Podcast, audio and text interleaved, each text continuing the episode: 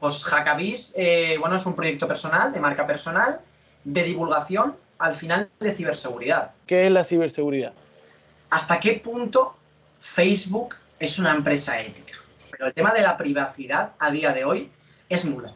Nuestros datos no son nuestros. El año pasado, 50% de las empresas españolas fueron hackeadas. Yo ahora mismo, si me das media hora, podría sacarte un montón de información. Nacen eh, en la oscuridad humana, entonces eso también está indexado en la Deep Web, se puede decir que eso es la Dark Web. Una vez que se entra en este mundillo, dinero, no tienes que preocuparte. La IA lo que pasa es que va a cambiar en muchas cosas el mundo. Sí. También la tecnología blockchain va a mano con la ciberseguridad, porque estamos hablando de criptografía. La, ciberseguridad es el futuro y el presente. O sea, ya es, ya es lo que necesitamos. Lo necesitamos ya.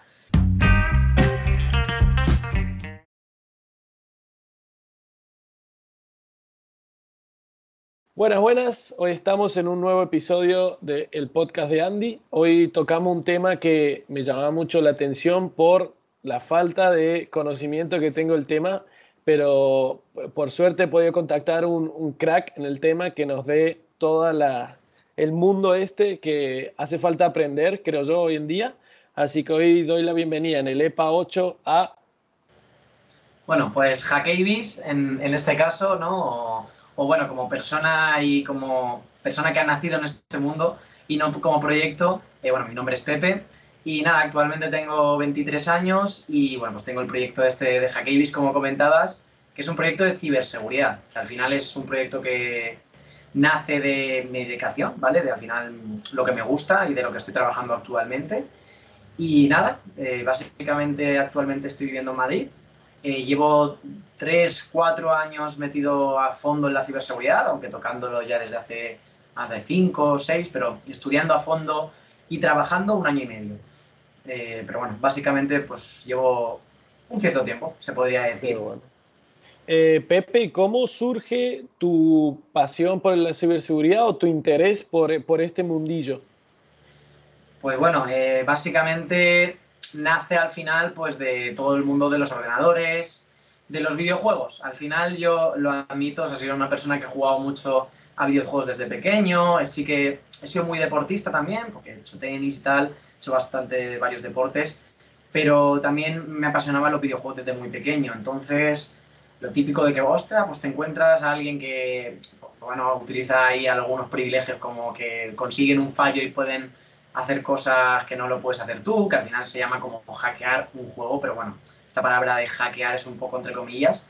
Entonces nace un poco de, de todo ese mundo, ¿no? De empezar a relacionarme con los videojuegos, empezar a interesarme en el mundo de la informática en general, nos, ya pues bueno, lo típico que tienes un ordenador, si juegas más o menos te sabes mover dentro de una, de una computadora, ya empiezas a investigar, te salen algunos vídeos, miras un poquito de programación y ya te empiezan a interesar, pues bueno, hacerte, hacerte esas cosas. Y sobre todo, pues un poquito también la parte de Hollywood, ¿no? De lo que es hacker, las películas, Mr. Robot, las series en general. Y, y bueno, pues de ahí nace un poco lo que es la pasión que al final pues te das cuenta que no es todo lo, que, lo bonito que te esperas, porque no es todo como las películas de Hollywood para nada, pero es una profesión súper chula y la verdad que complicada y con mucha dedicación. O sea, hay que echarle muchísima dedicación, pero también muy satisfactorio.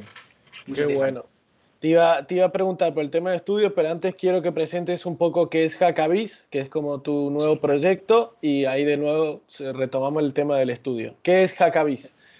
Pues Hackavis, eh, bueno, es un proyecto personal, de marca personal, de divulgación, al final de ciberseguridad. O sea, nace como ese, mm, no sé, ese sentimiento ¿no? que tienes tú dentro de, al final, enseñar y mostrar todas las cosas eh, que tú tienes, de, bueno, que has ido adquiriendo al paso, al paso del tiempo, sobre todo de conocimientos de informática y de ciberseguridad, y también nace como la necesidad de, de expresarme e intentar eh, educar de una forma, no sé, un poquito más diferente a lo que se puede encontrar a lo mejor en eh, infraestructuras públicas, como puede ser la universidad o, bueno, pues algunos bootcamps o cualquier cosa.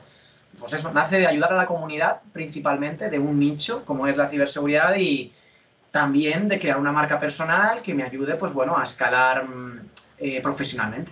básicamente. Qué bueno, ahí justo has nombrado la universidad. Mi, mi gran duda que tenía al ver tus, tus vídeos y demás es, ¿tú has estudiado una carrera para esto o, cómo se hace? Bueno, esta es una pregunta muy, muy curiosa. Si quieres, te la puedo contestar, de hecho, contándote un poco mi historia, de cómo eh, también empiezo yo. Te he contado cómo me surge esas ganas ¿no? de, de, empezar en ciberseguridad, pero realmente cómo empiezo yo a estudiar informática, ¿no? que, que al final me lleva en mi vida empezar en el mundillo de la informática.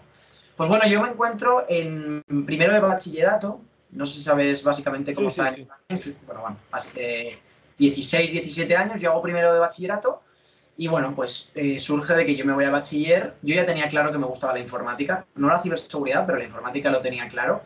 Y bueno, pues mm, acabas cuarto la ESO, tienes muy buenos compañeros y al final lo que te mm, sale a la mente es, hostia, pues me voy a ir con ellos, ¿sabes? No me voy a hacer a lo mejor ciclos formativos. De hecho, los ciclos formativos estaban mal vistos un poco en, en mi época, que tampoco se hace tanto. Pero es que estamos hablando de 2016-2017 los ciclos formativos, yo tenía comentarios de gente de que, ah, bueno, mira, este no sirve para nada, se el ciclo formativo, ¿sabes? Sí, sí, sí, Era, era lo que yo también, yo cuando me crié, cuando iba al instituto y demás, era eso, ¿no? Del ciclo formativo era el que no entraba a la universidad, era como... Y, y hoy en día ya no tanto.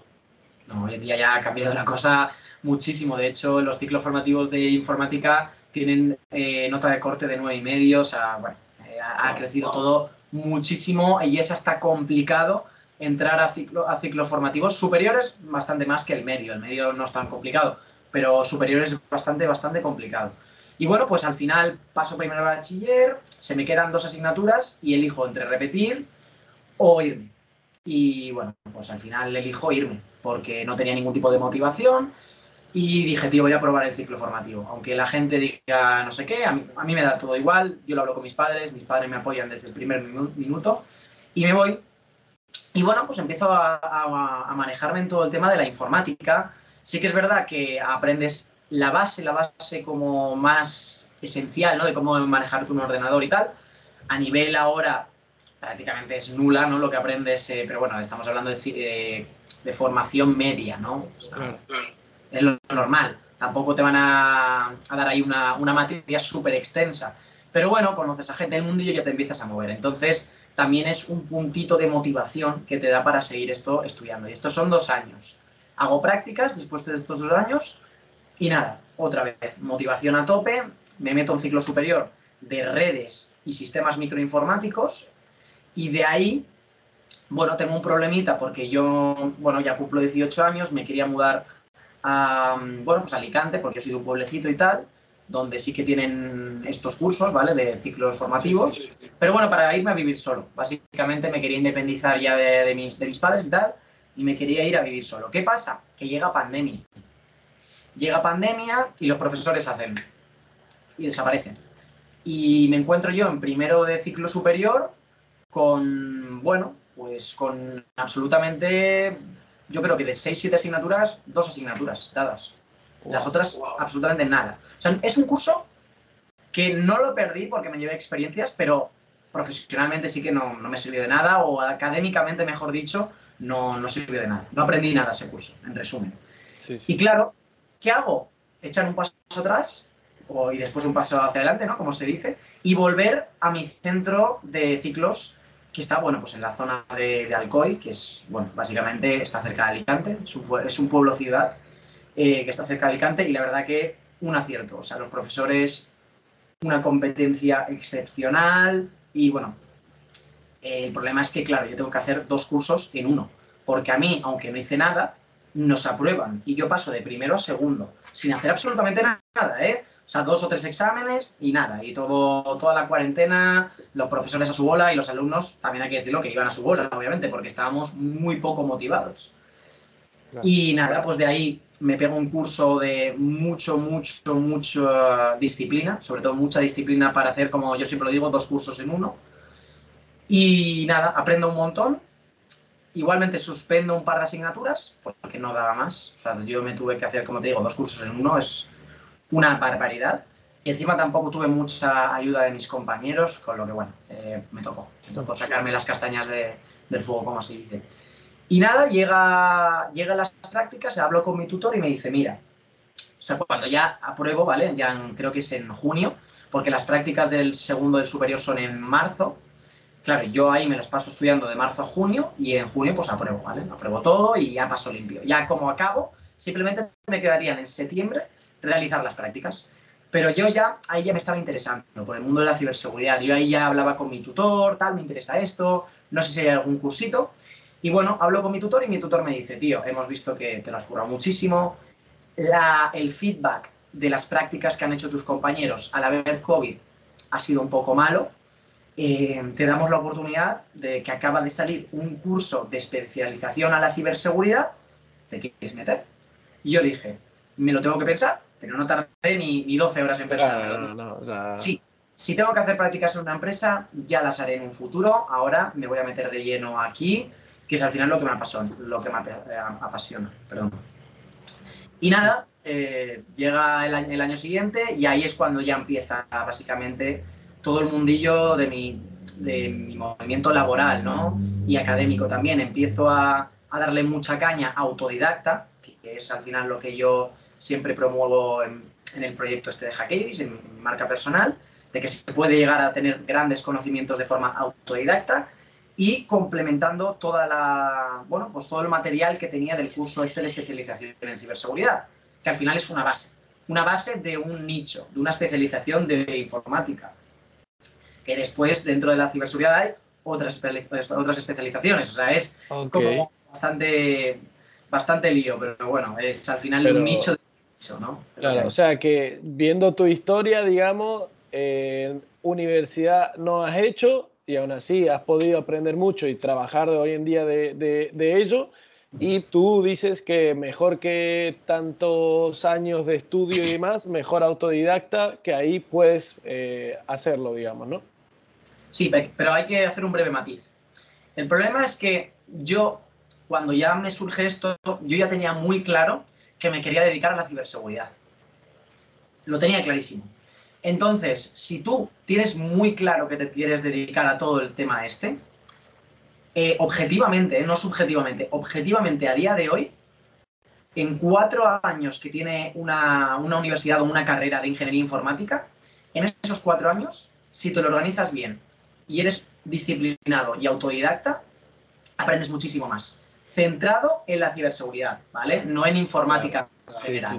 Eso hay que, hay, que, hay que tenerlo claro porque si tú no tienes claro, creo que ahora mismo la universidad es buen recurso, es una buena manera, pues bueno, de coger una base muy buena desde lo que es los fundamentos de la informática, que era una cosa que comentaba el otro día con, mi compañero, que le está acabando la carrera de ingeniería informática, y al final es lo que te da la universidad, ¿no? Te da unos fundamentos que, que seguramente los típicos formativos no te lo den, bueno, te lo aseguro, no te lo dan, pero lo puedes aprender por tu cuenta. ¿eh? Esto sí que también es verdad, lo puedes aprender por tu cuenta, estos fundamentos, y aparte, si te quieres dedicar a la ciberseguridad, puedes profundizar tú solo en algo que en la carrera ni se nombra hasta el último año o hasta que te pagues un máster de a lo mejor 2.000, 3.000 euros y ahí te empiecen a dar una base. Claro, Entonces, para mí, em, si lo queremos hacer de modo muy práctico y que sea mucho más eficiente a la hora de buscar trabajo, intentar enfocarte ya en el mundo laboral dentro de, este nicho, que es la ciberseguridad, el, bueno, el movimiento autodidacta o el estudiar autodidacta es lo mejor al final. Qué bueno, me ha gustado lo que has dicho de si tienes claro qué quieres hacer, pues ve por ese lado. Si no tienes claro, pues eh, tampoco ve, más general. Eso me ha gustado. y ahora entrando un poco más en materia de lo que has dicho tú, el, nicho, ciberseguridad. Yo aquí tengo apuntado un montón de preguntas, como te dije antes de empezar a grabar. Eh, es un mundo que no se sabe tanto, digamos, yo por más que soy joven y me gusta la tecnología, no sé mucho. Entonces, empecemos por lo básico. ¿Qué es la ciberseguridad? A ver, yo como definición, no te voy a hacer una definición de la RAE exacta, pero bueno, para mí y para lo que he ido viendo en el mundillo, al final la ciberseguridad es como, bueno, pues podría ser una parte de la informática que se dedica a la protección o a enfocar los sistemas que pueden ser vulnerables, repararlos, ¿vale? O sea, Es como intentar ver el punto de la seguridad, tanto física como lógica, eh, dentro de los sistemas informáticos y dentro de la, infraestructura a nivel eh, bueno, pues de redes, de sistemas, de la informática en general, ¿no? Sería como, por ejemplo, en una discoteca, la seguridad son los porteros, ¿no? Porque son los que hacen eh, pues, un control de acceso y, bueno, pues básicamente intentan que el local o la integridad del local no salga perjudicada.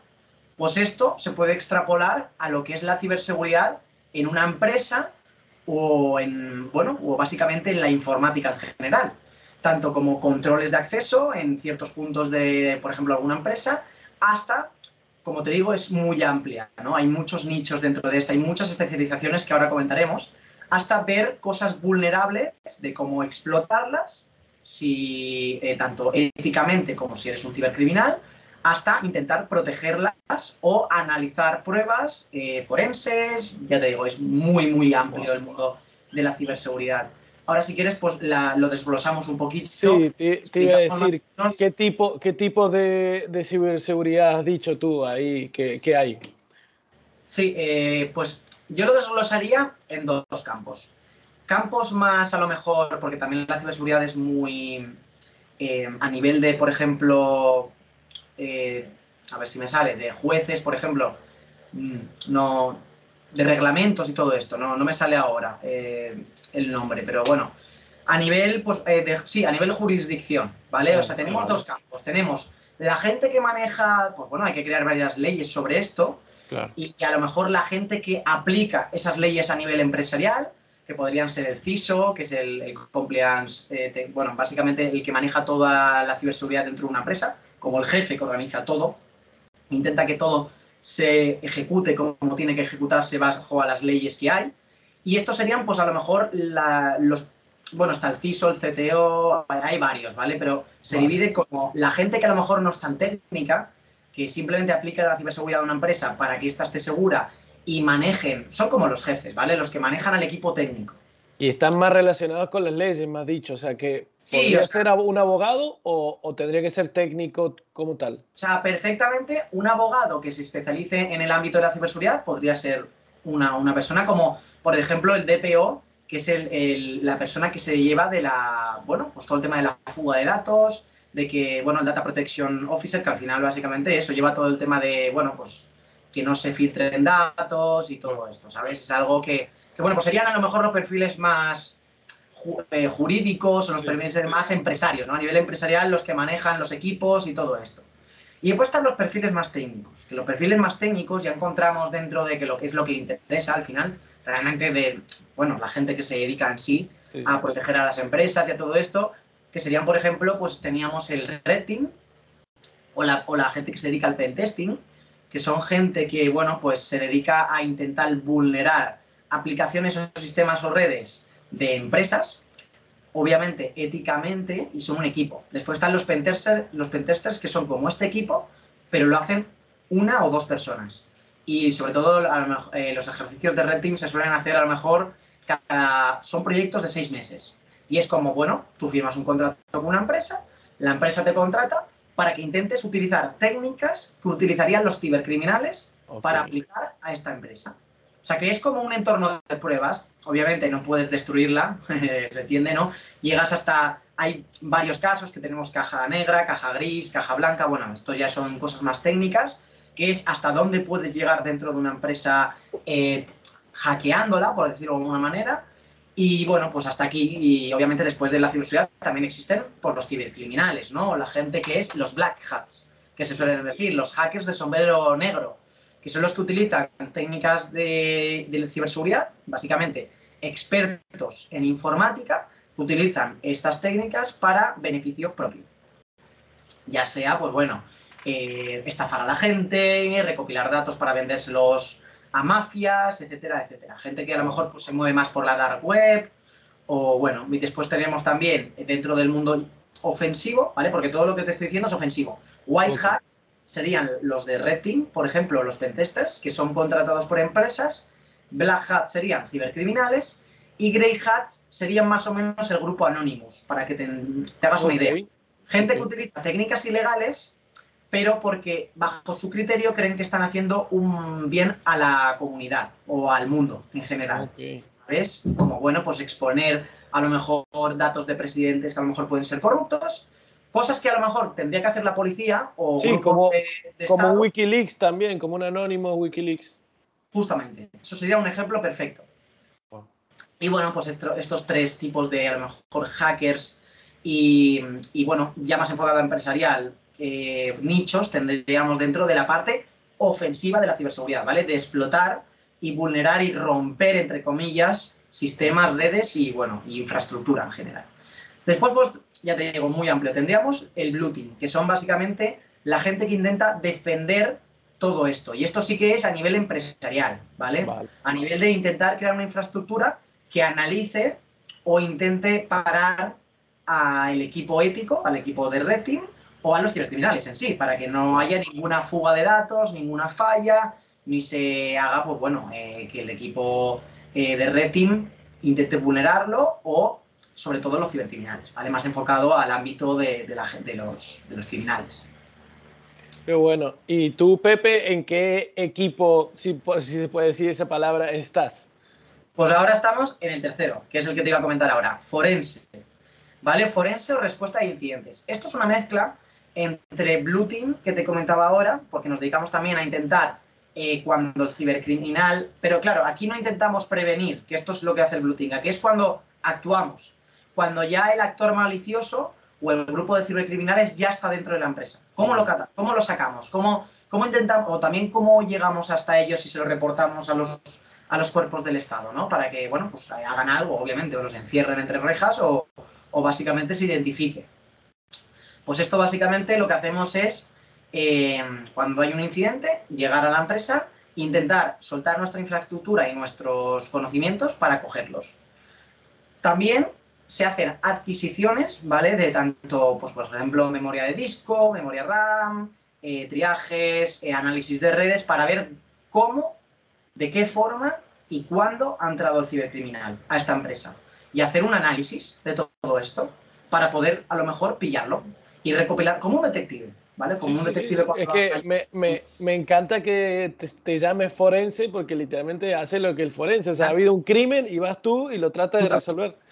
Exactamente. Justamente cuando ha habido un crimen, pues el corazón de la, de la persona o son los discos, ¿no? Pues al final esto es igual, analizar básicamente, intentar identificar qué ha pasado. Es como lo más principal que se hace. Qué, qué bueno, qué bueno. Bueno, a lo que me, me dedico yo. Claro, ¿y tú estás en una empresa que se dedica a eso o estás tú por cuenta propia? En una empresa que se dedica a eso.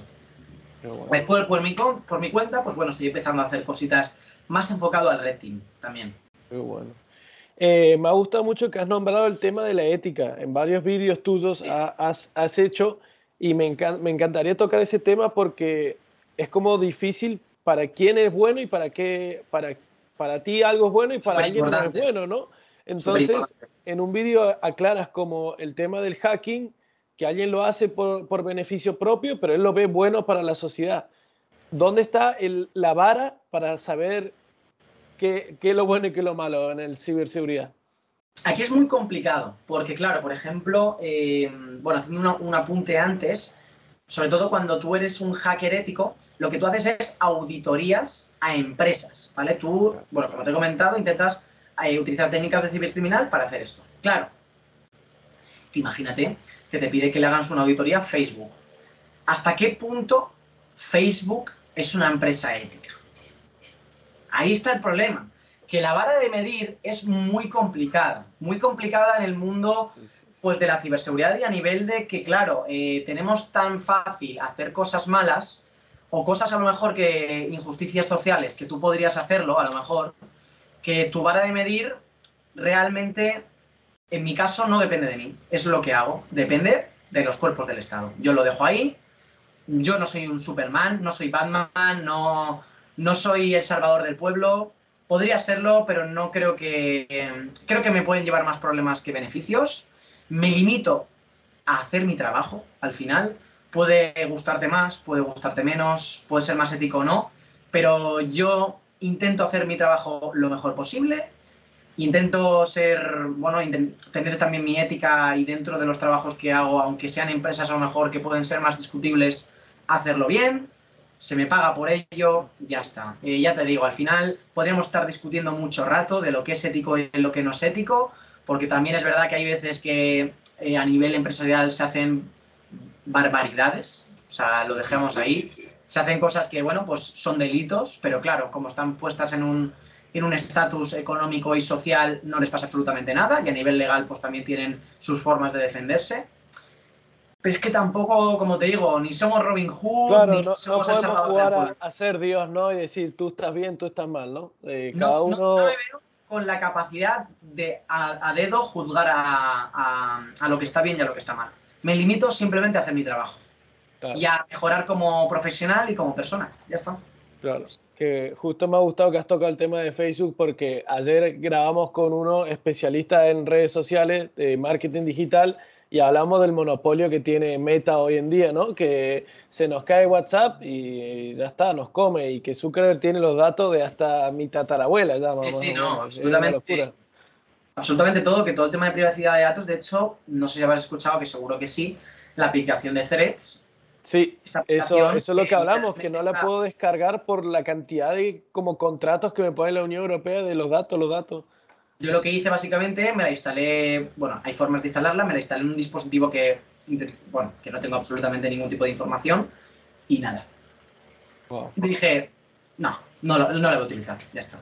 Wow. Me la he borrado. O sea, yo ya lo sabía, porque yo vi, lo, yo al final también intento cada vez que eh, instalo una aplicación en móvil, que esto es un poco paranoia ya, ver qué accesos tiene a, a mi teléfono y es que le estabas vendiendo ya no tu alma, sino un poquito más. Wow. O sea, si ya al Gmail y a todas las empresas que tenemos actualmente saben absolutamente todo de nosotros, o sea, no cualquier cosa. Pero llega un punto que ya eran hasta ideología política, eh, privados, mensajes que has borrado, imágenes hasta acceso a tu galería de imágenes privadas, que esto ya lo tienen, pero un poquito más. Y, y nada, yo lo que he hecho es desinstalarla, aunque era en un dispositivo, porque yo eso siempre lo hago por seguridad, que no tengo absolutamente nada. Cualquier tweet que ponga dando una opinión, esto ya se queda guardado y aunque ya lo borres 50.000 veces, ya lo van a tener, ya, lo, lo, vas a tener registrado como a tu DNI y a tu persona. Literalmente, esta persona opina esto. Ya está. Vamos a lanzarle campañas publicitarias o opiniones para intentar manipularlo. sí, sí.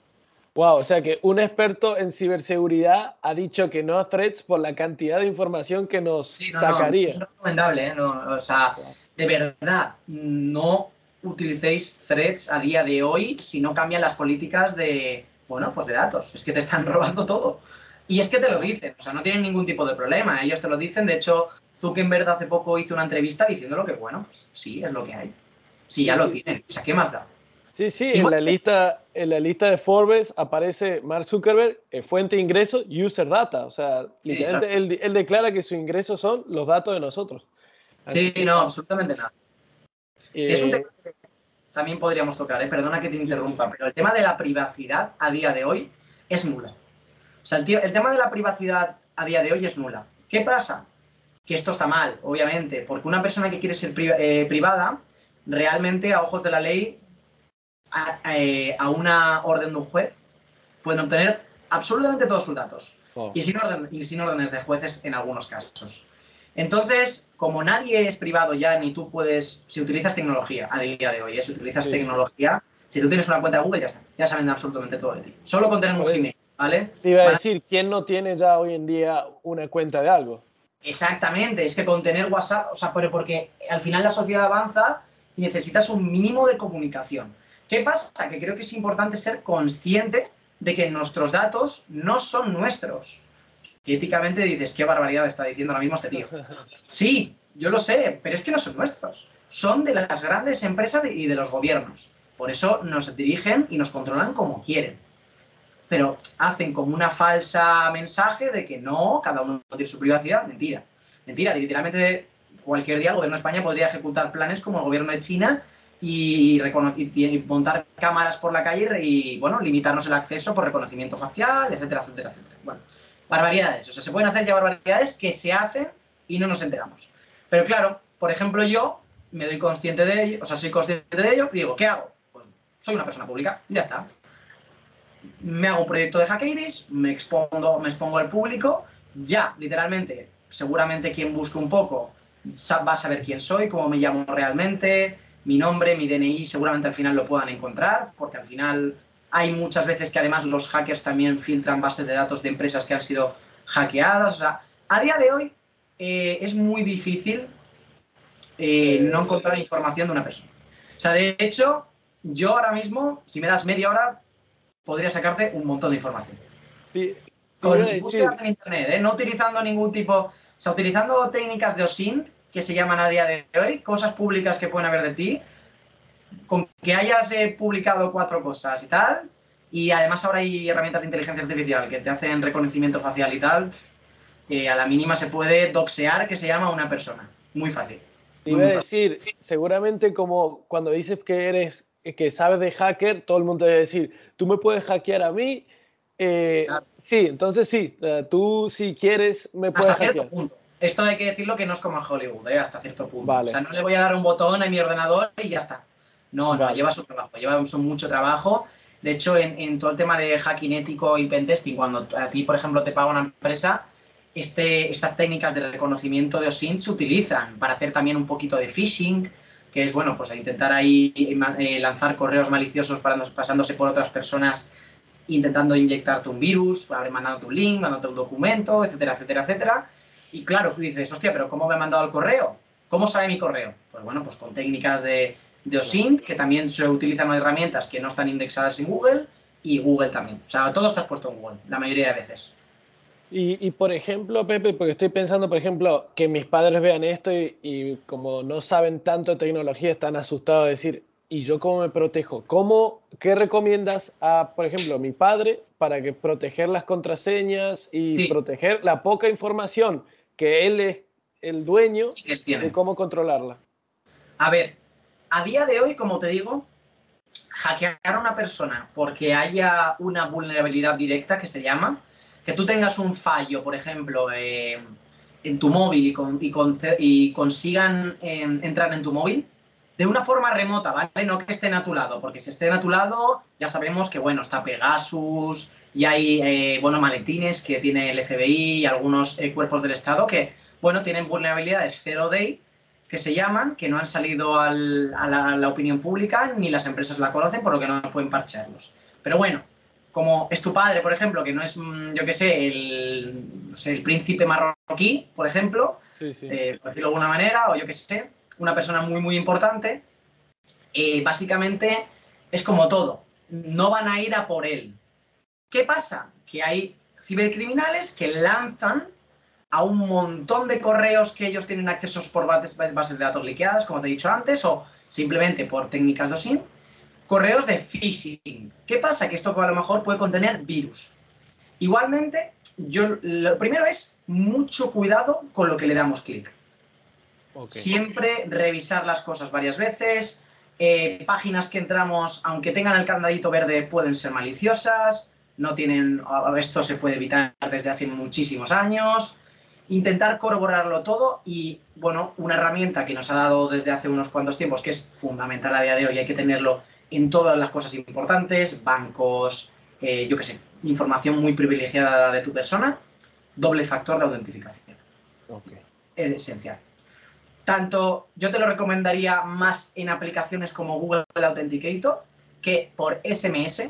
Sí que es verdad que, ya te digo, por SMS eh, añades una seguridad, pero existe el, el SIM swapping. El SIM swapping sí que es verdad que ahora ya, si llamas a una... Antes era súper sencillo, tú antes llamabas y decías, me llamo tal, con DNI tal, quiero que me hagas un, duplicado de esta SIM. Ya está, te lo mandaban a tu casa. Conseguías el DNI de la persona y el nombre y ya está. Ahora creo, si no me equivoco, y esto no lo han parcheado, que espero que lo hayan parcheado, porque si no, ahí todo el mundo va a empezar a hacerlo, porque es así de sencillo, de verdad. ¿eh? Llamas a tu compañía, le das el nombre de la persona que quieres, el número y ya está. y un duplicado de la tarjeta. Y ahí ya te la enchufas y ya tienes su número y todo. Y, claro, tienes su número, puedes acceder a sus WhatsApps, puedes acceder a sus mensajes, puedes hacer que te envíen a ti el mensaje de, doble, autentificador, eh, doble autentificación perdón, y meterlo antes de que esa persona.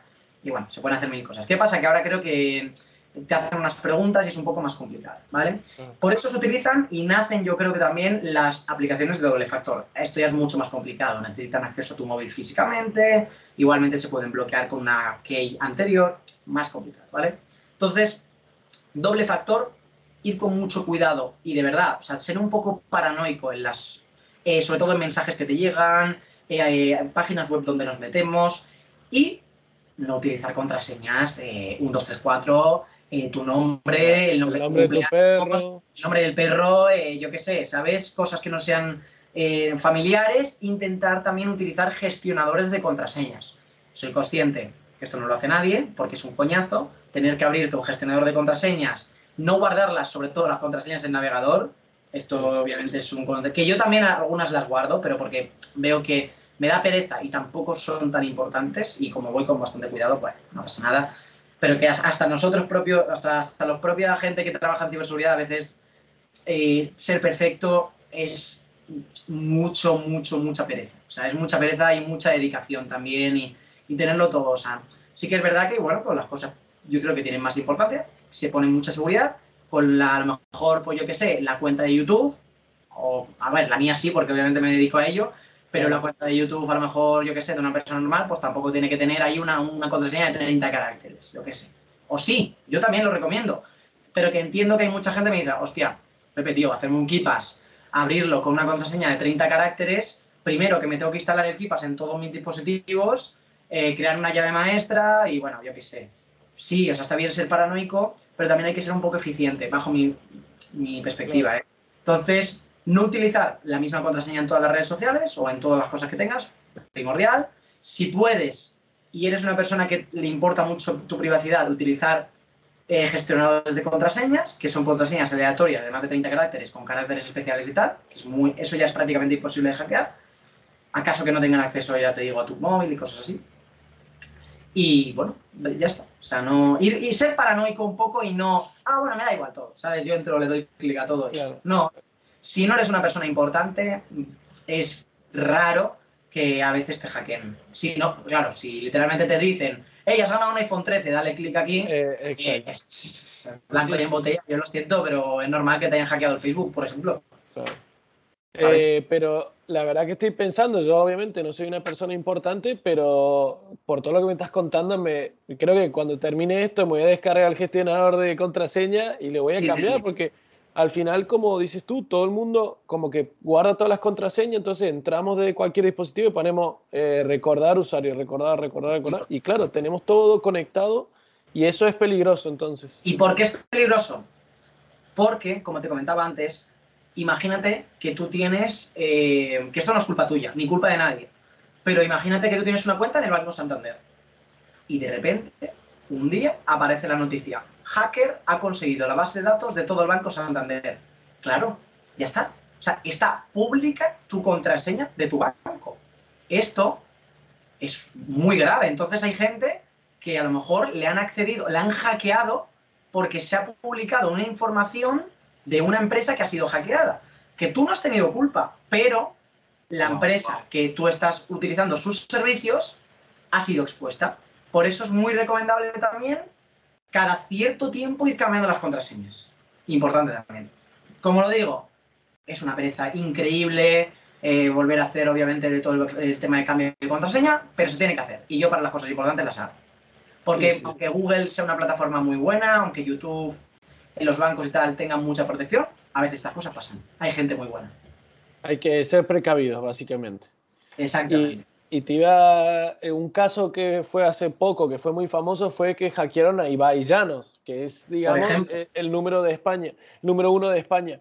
Eh, ¿cómo, es, eh, ¿Cómo es el tema ese de que hackearon a Ibai? ¿Cómo es posible que hackeen al streamer número uno de España que se supone que tiene No. toda la información? No, es muy sencillo. Aquí pueden haber varios vectores. Realmente no se sabe a ciencia cierta cuál fue el vector de entrada de, de, por ejemplo, el cibercriminal.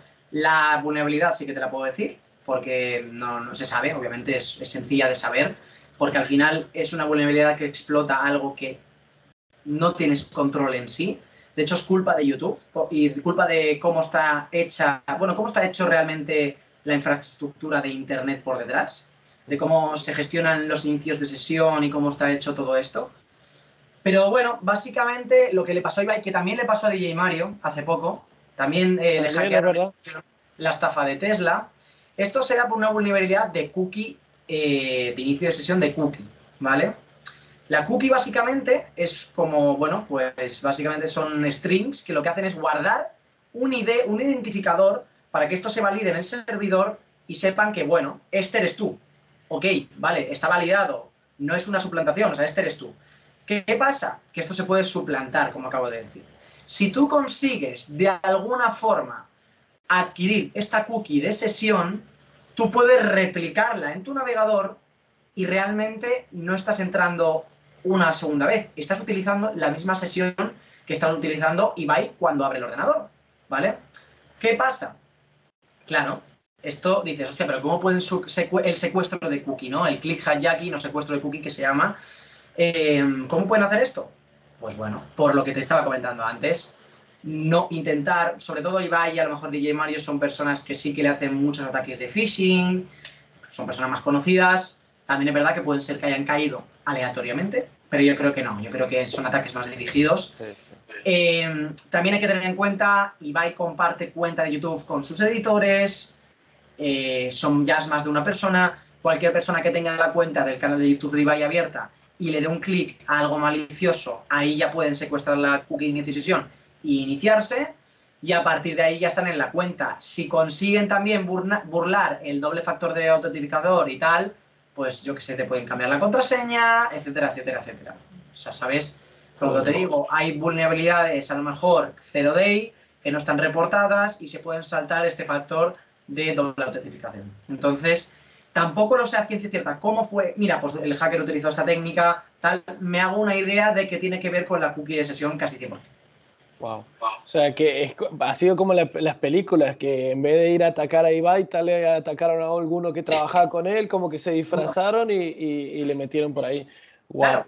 Claro, Y a lo mejor hasta no es culpa ni de Ibai. A lo mejor son hackers que han, o sea, cibercriminales, perdón, eh, que han encontrado una falla en YouTube, una vulnerabilidad que no está reportada, y bueno, pues han utilizado el canal de Ibai y el canal de Yemario para, para abusarla en algún código de la programación, en algún, ya te digo, alguna línea de código, pues se ha encontrado algo, o simplemente utilizando técnicas de phishing, ¿sabes? Que a, los editores y al propio Ibai, ¿eh? que a lo mejor Ibai pues también le han enviado un clip en Twitch, le ha dado doble clic y este clip venía por detrás un virus, ya te digo, muchas cosas, a lo mejor es, eh, si quieren joderle a alguien, le pueden joder, o sea, no, no es tan complicado.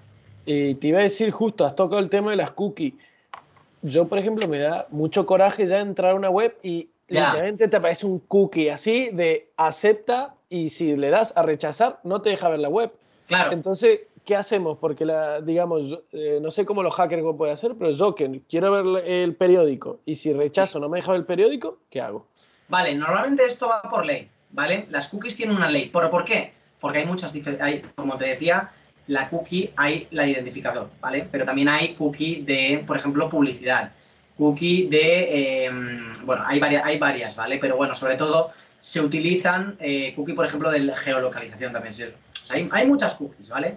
Y claro, cuando una, em, normalmente cuando una página eso es por protección de datos, porque a lo mejor están requiriendo que eh, le des aceptar a una cookie que por ley necesitan que se acepte, ¿vale? Entonces sí que es verdad que hay algunas eh, que si tú le das a Manage Cookie y quitas a lo mejor las de publicidad, porque creo que esas no te las tienes que tragar, te las puedes quitar, pero hay ciertas que sí que se tienen que 100% eh, aceptar por ley, porque existe esa ley, básicamente, para que no seamos anónimos por Internet. Porque si no, claro, bueno, para eso está la Rector, que va sin cookies, y ahí ya la Dark Web y la Deep Web, que ahí puedes moverte anónimamente, pero eh, normalmente tenemos un user agent, que es como un identificador que tenemos en nuestro navegador y esto también lo, complementa con, las cookies, ¿no? Y al final, básicamente yo creo que, si no me equivoco, a lo mejor me estoy equivocando, pero creo que es más por tema de leyes, de que hay algunas que se tienen que aceptar para poder navegar por esa página, porque después le piden un requerimiento a esta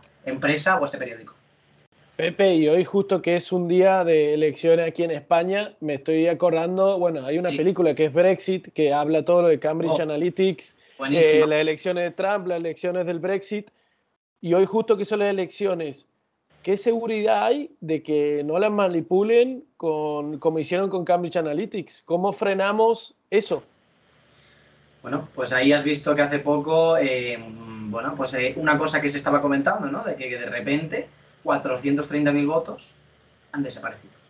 ¿Cómo ha sido esto? O sea, es que son ya descarados. O sea, quiero decir, al final, eh, yo, bueno, que tampoco me quiero meter en temas políticos, pero, a ver, actualmente es que en España no hay una democracia, es que está claro, pero también a nivel de, cómo funciona todo el tema de los partidos políticos, los votos y tal, esto perfectamente nadie nos corrobora de que esto no se pueda manipular. Que digan sí, porque tenemos estas estadísticas, porque tenemos estos documentos. Nadie tiene, por ejemplo, eh, una comparación en forense, se hace una cadena de custodia. Que esto, por ejemplo, se hace una adquisición y se firma, se lleva a un juzgado igualmente se puede romper esta cadena de custodia, que por ejemplo hay casos que se han roto cadenas de custodia, pero bueno, al final más o menos se puede saber quién ha roto la cadena de custodia. Entonces, hay procedimientos que también judicialmente e informáticamente, hablando de que existen unos, unos logs, unos reportes de que esto ha ido a un sitio, esto ha ido a otro. Igualmente también existe corrupción en el mundo, se puede manipular todo, ¿no? Pero en teoría, si, si no se puede si no haya corrupción, no se podría manipular esto. ¿Qué pasa? Que con los votos mm, no sé si hay transparencia, lo desconozco un poco, pero esto, no sé, esto yo creo que tampoco voy a ser conspiranoico de que están manipuladas, pero por ejemplo las encuestas sí que están manipuladas. Las encuestas se sabe que se manipulan para el partido que actualmente gobierna y para intentar, bueno, pues psicológicamente influir más a las personas. Esto se hace eh, con los datos también de las personas se hace también con el Big Data publicidad eh, dirigida a ciertas personas para que voten hasta cierto punto. Y hablando de lo de Estados Unidos, se confirmó que hubieron un montón de eh, organizaciones rusas de que ayudaron a Trump a ganar las elecciones. O sea, esto es así. No, no, bueno, no pasa nada. sí, sí, se sabe, se sabe. Por eso no, es conspiranoico ni es, eh, ideología política. No es, que nada de hay una película que muestra, hay una película que muestra cómo eh, toquetearon el Brexit y terminó ganando el Brexit porque es que había una empresa que te metía publicidad en Facebook y te metía ahí la idea de Brexit, Brexit, y claro, la gente fue a votar porque es que estaba todo el día viendo eso. Entonces, hablando de esto de ciberseguridad y demás, digo, ¿lo podemos frenar a eso o imparable? Pero ¿cómo se puede frenar? ¿Qué le vas a decir tú a un gobierno? Ahí estamos. Es que por eso te digo que ahí es cuando entra Anonymous, que digo yo. Ahí es cuando ya, mi opinión personal es que digo, yo no lo hago, lo veo bien que lo hagan. Quiero decir, veo bien que existan grupos como Anonymous y gente que se coge la justicia por su mano. Si lo quieren hacer, yo no lo hago, si lo quieren hacer, yo lo veo bien. ¿Sabes? lo, respeto. Lo respeto porque hasta cierto punto entiendo que hay una injusticia social de que vivimos en un mundo que, bueno, pues lo controlan las altas masas y ya está. O sea, en cuando ya ves cosas en, ya, ya te digo, en cuando, y además te metes un poquito en el mundillo de, bueno, pues la Deep Web y empiezas a, a, en algunos foros y tal, pues hay pruebas que, obviamente pues dices, hostia, sí que hay cosas que hay mucha gente que dice, bueno, pues hay mucha teoría conspiranoica, pero hay algunas teorías conspiranoicas que son verdad. Pero la gente, claro, esto se tapa y se tapa de alguna forma de que, bueno, pues ya de, hay mil. El COVID, hay, hay muchas, el COVID también, lo de las vacunas, o sea, han habido, desde 2020 y desde hace mucho tiempo, en la informática se hacen barrabasadas y los estados hacen cosas, pues te digo, éticamente inmorales totalmente y a nivel de, bueno, pues de que deberían de estar en la cárcel más de uno, encerrado. Sí, sí, por cierto. Eh, y han nombrado la Deep Web. Yo eso me suena muy película de Hollywood, ¿no? La película veo Deep Web. ¿Qué es la Deep Web?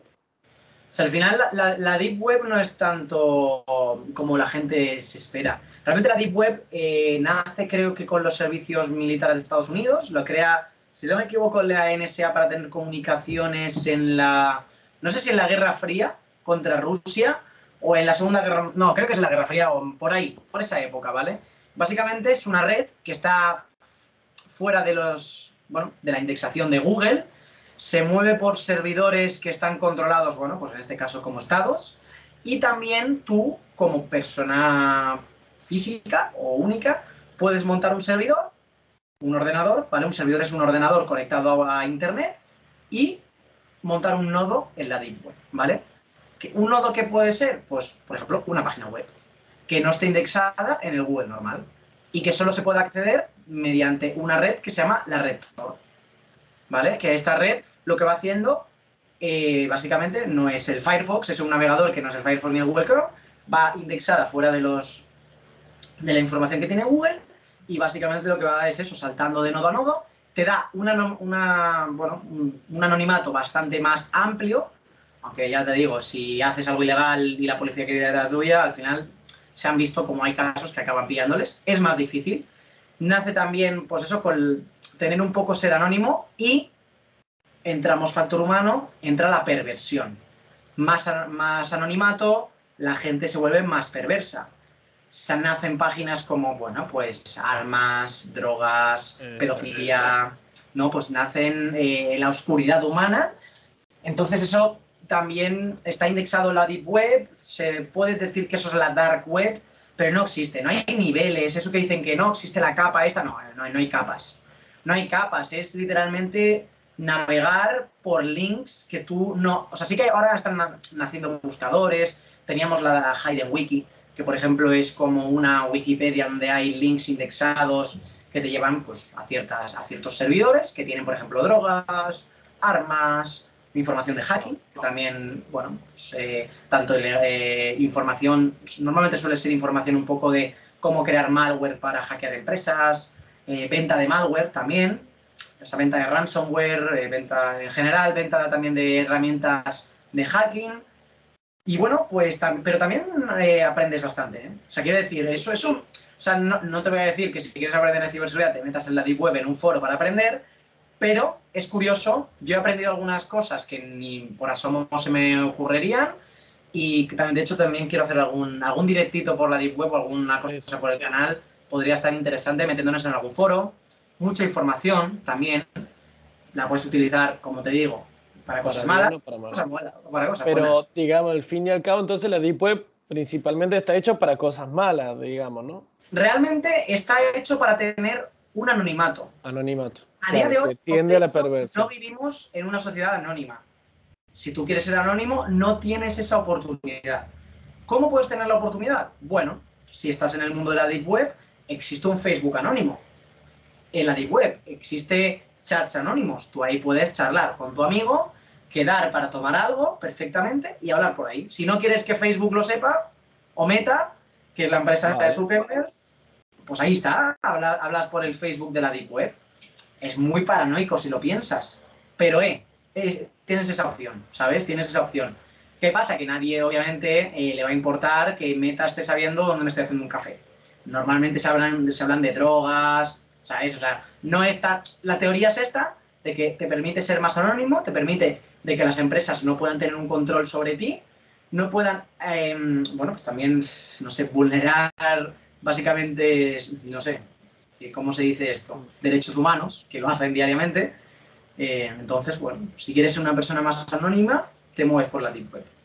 Y estoy pensando porque el otro día vi la película Sound of Freedom, que esto de pedofilia de, que ha sacado Mel Gibson y demás.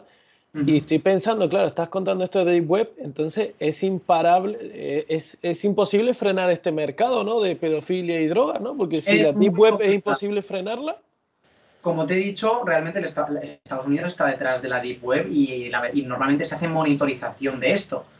De hecho, la policía sabe y, la FBI no, sabe todas las páginas donde se venden drogas. Lo saben.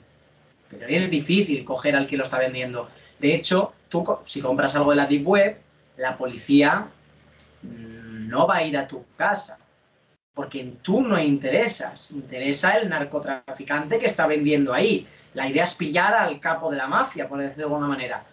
A ver, si yo qué sé, si compras un kilo de cocaína y, básicamente saben dónde interfiere, pues la policía puede saber, se puede hacer una idea, ya te digo, como saltas por muchos nodos es muy complicado, después si te haces configuraciones de VPN, eh, te creas tu VPNs, no utilizas VPNs de empresa, sino que te haces tu, una VPN casera, es complicado. O sea, hay veces que a eh, puedes llegar a hacer cosas ilegales y que no te pillen, pero como te digo, Mm, esta gente realmente hay páginas de donde venden droga que van cambiando. Abren un mes, la cierran, crean otro dominio y así como que les cambian a la policía y eso hace que vaya todo mucho más lento. Y hay veces que yo creo que desisten y dicen, mira, pues si esto hay, que esté, ¿sabes? Wow. Y ah, hablando... Es, es complicado que esto se erradique, que se quite todas estas webs de pedofilia. Es muy complicado. Pero la policía es consciente, la policía es consciente de ello. Eh, sí, pero sí, perdón. No, que a veces se pillan a gente, o sea, no, no, normalmente se castigan a la gente. Claro, te iba a decir, el caso muy famoso que hubo aquí en España, bueno, hace poco fue el de Alcasec, que tú lo comentas, que es un ejemplo de que lo pillan. Eh, tú muchas veces en el canal has hablado de que hacerlo malo tal vez te ves, ves el beneficio propio, el dinero, pero hacerlo bien, el hacking bueno, también te da beneficios. Y Alcasec no es solamente caído en prisión, sino que le traen más contras, ¿no? Primero, la reputación que te ganas en la comunidad de ciberseguridad. Porque claro, eh, eres un cibercriminal. Sí que a lo mejor mucha gente te va a apoyar. Yo personalmente, el tema de Alcasec, bueno, es un chavalín. Eh, yo entiendo, entiendo lo que te digo. Cogerte la, la justicia por tu mano, sobre todo, pero mm, no sé, al final, yo. Es como que no lo veo bien lo que ha hecho, pero tampoco creo que haya hecho algo tan grave. En este caso, ¿eh? en este caso en concreto, hay gente pues, que sí que, en mi opinión... Pues, ¿Qué, ha hecho Alcasec puntualmente? Para el que pues esté viendo diga quién es Alcasec, perdón pues que te hackear HBO y conseguir cuentas premium, llegó a conseguir acceder a la base de datos, bueno, pues del CNI o de la Policía, no, de la Policía Nacional. Son cosas graves, pero tampoco, y creo que al final es que también como hay muchas fake news, ya no saben, algún día ojalá eh, pueda quedar yo con él en persona, que hemos, bueno, pues hemos, hemos estado hablando un poco por, por, por, WhatsApp, bueno, por WhatsApp, no, por Instagram alguna vez, y bueno, ya veremos si algún día quedamos en persona, porque ya te digo, la, la, manipulación de los medios decía que era como un narcotraficante o algo así, que tenía una mansión en Marbella, obviamente es un chavalín que vive en casa de sus padres, ¿sabes? Entonces, al final, ¿qué quieres que te diga? Em, no sé, yo no lo veo bien y como te, comento, como te comento, cuando haces algo ilegal, esto queda marcado. Y como digo yo en un vídeo, no es Estados Unidos, no te van a contratar. Aquí en España, como toques a la policía, te van a intentar machacar hasta que te hundan. Literalmente. O sea, es así. Es así, eso, vivimos en un país que hay mucha envidia y si, como se dice, si tú me tocas los huevos, yo te los voy a tocar hasta la muerte. Y no es como a lo mejor en Estados Unidos, que también es verdad que esto ha cambiado mucho. En Estados Unidos ya no pasa esto. Pero, por ejemplo, conocemos como, bueno, Kevin Mitnick, que en paz descanse, falleció el otro día. Uno de los, Condor, uno de los hackers más conocidos de Estados Unidos, falleció el otro día de cáncer. Una pena también para la comunidad de ciberseguridad y hacking. Y nada, pues esta persona fue eso, eh, se rió del FBI totalmente. Fue una persona, uno de los mayores hackers de la historia de los años 80 y al final lo pillaron y acabó trabajando para el FBI, si no me equivoco, en algunos, en algunos casos. Pero yo qué sé, no sé, hay, hay mil, mil casos. En, nunca yo recomiendo eh, utilizar técnicas de hacking para beneficio propio, para hacer cosas ilegales, no sé. Está muy guay, te da mucha adrenalina, obviamente, es algo que no vas a encontrar en el mundo ético, pero ¿a qué costa? ¿A qué costa entrar en la cárcel, tío? Es que en la cárcel, ¿qué, ¿qué te puede pasar? Es que a lo mejor te puede matar o no, pero no sé, es que la cárcel a mí me da bastante respeto y miedo, entonces me limito a, como te decía, a no hacer, a no coger la justicia por mi mano, a no ser una persona que la prioridad sea el dinero y a intentar, bueno, pues formarme profesionalmente, tener una buena vida, intentar eh, ser un, bueno, intentar divulgar lo máximo de ciberseguridad y al final que la gente aprenda este, este fantástico mundillo, tío, de este nicho. Claro, no, wow. La verdad que sí. es muy fuerte. Perfecto. Bueno, Pepe, entonces está muy bueno todo lo que me comentas y pero como he dicho yo al principio del capítulo, ¿no? Yo no, con mis amigos nos interesa mucho este tema, pero no hay nada de información. España no, no te brinda mucho. ¿Qué, ¿Cómo es el tema de la divulgación? ¿Qué, ¿Cómo hacemos?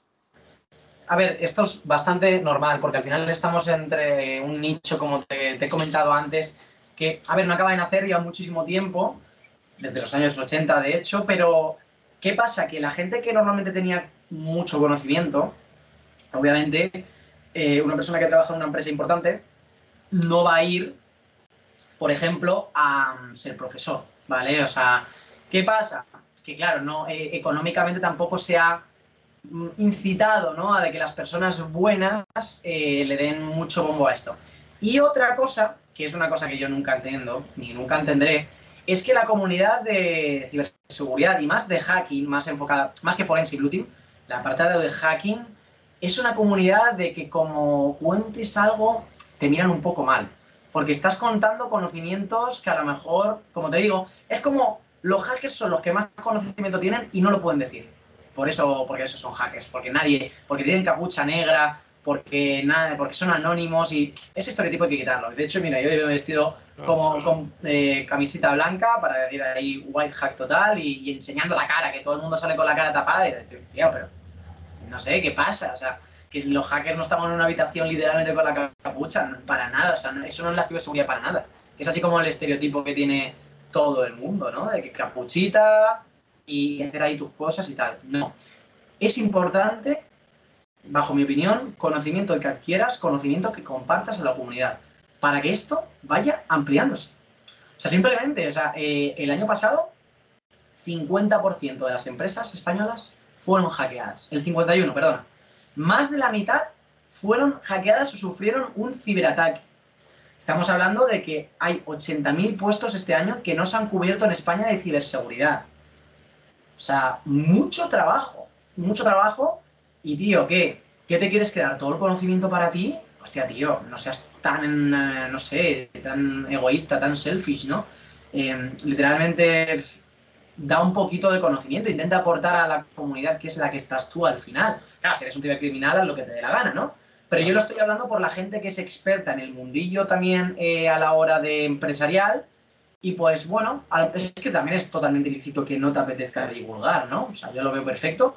Pero tampoco digas, no, este está divulgando, pues este no tiene ni idea, este encima no está contando cosas que no debería de contar.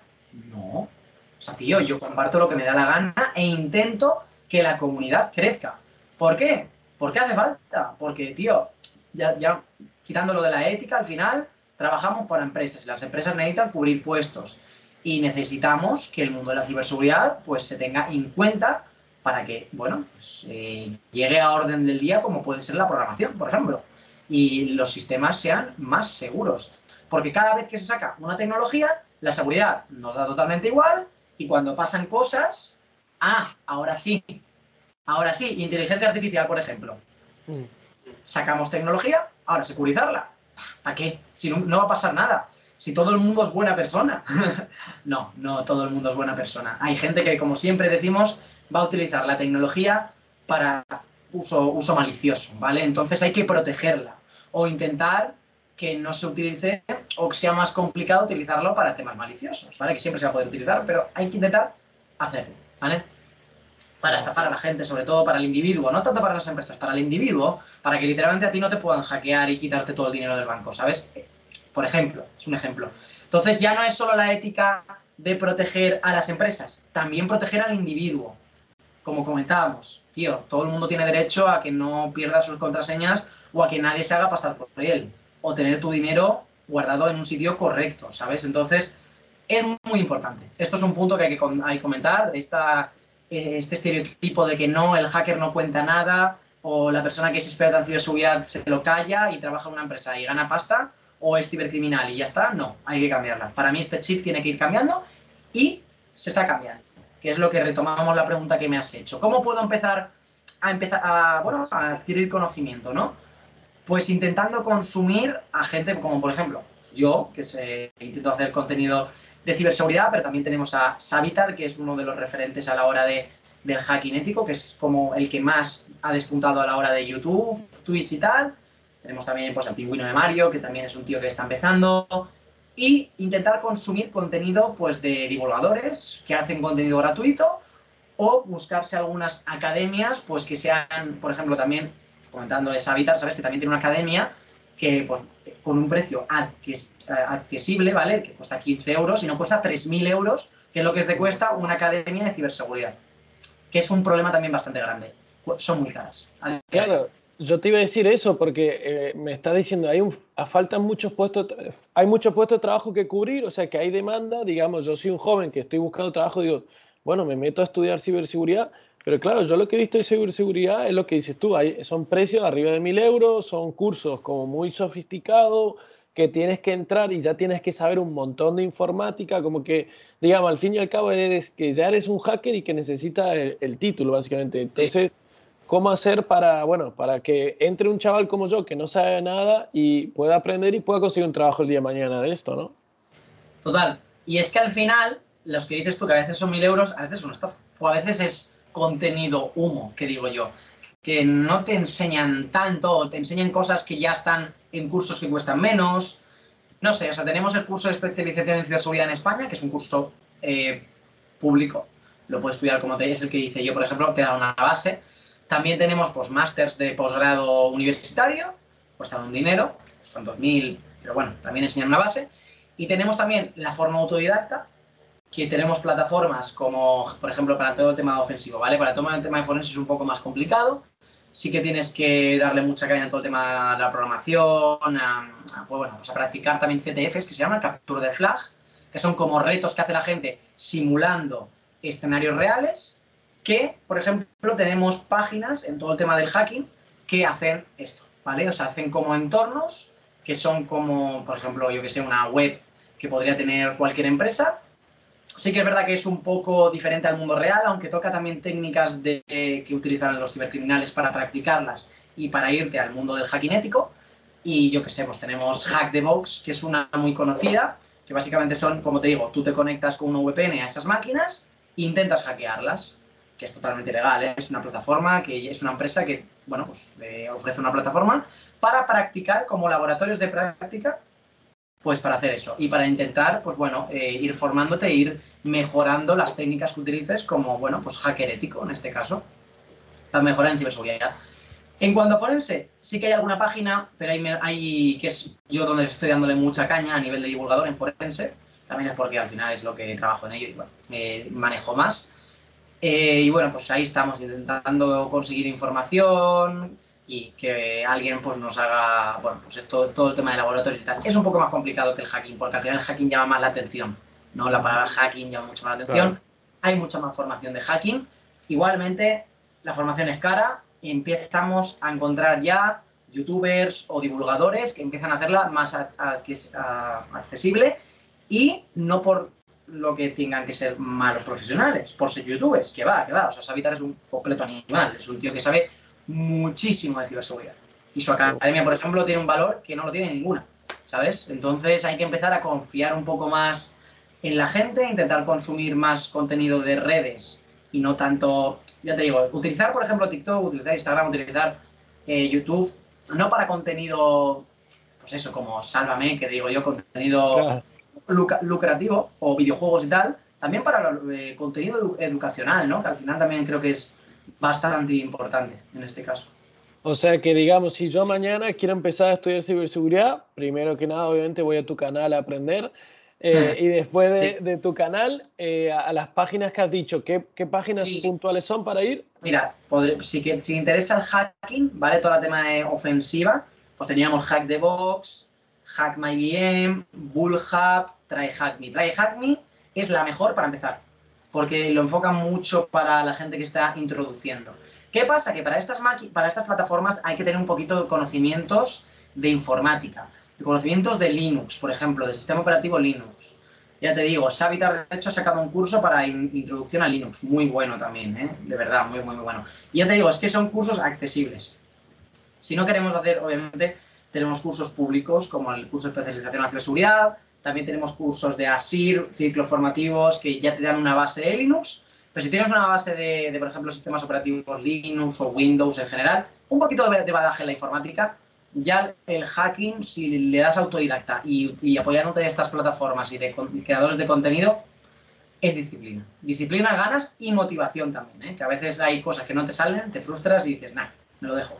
No, pues hay que tener pues, constancia y motivación, muy importante. Exacto. Sí, sí, al final es lo que ha dicho tú. Tienes que saber bien qué es lo que quiere aprender. Que si quieres aprender esto, tienes que tener mucha disciplina porque, bueno, er, es un esfuerzo tuyo también buscar la información. Bueno, lo, de, lo que es ser autodidacta, ¿no? Que te tienes que buscar tú un poco la vida. Entonces, pero bueno, si la buscas tú y sabes lo que buscas, vas a aprender muchísimo más que venga alguien y te diga lo que él quiere enseñarte.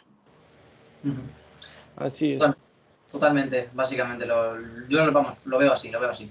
Igualmente, ya te digo, si, si la gente tiene muchas preguntas y tal, simplemente nosotros hemos creado un grupo de Telegram que admitimos a todo el mundo, ya te digo, la gente más básica que me pregunta preguntas generales por Instagram. Si quieres, yo después te paso el grupo de Telegram, que ahí es donde tenemos una comunidad más, eh, bueno, pues más cerradita, pero bueno, ya te digo, es pública totalmente. Y para la gente que tiene preguntas generales, intentamos siempre respondérselas. La comunidad. O sea, es muy importante que en nuestra comunidad de ciberseguridad no tengan... a mí ya te digo que es lo que me gusta, que no somos envidiosos, que nos apoyamos unos a otros, que este mensaje de los antiguos eh, profesionales de no, tú, conocimiento para ti y nada para además, lo estamos intentando cambiar. Entonces, cualquier persona que le guste iniciarse en el mundillo de la ciberseguridad, que empiece a ver creadores de contenido e intente meterse pues, en sus comunidades. Ya te digo, no solo la mía, intentar buscar comunidades para adquirir información, que ahí también se coge mucha información de comunidades porque en inglés hay mucho y en español hay poco. Y estamos intentando fomentarlo.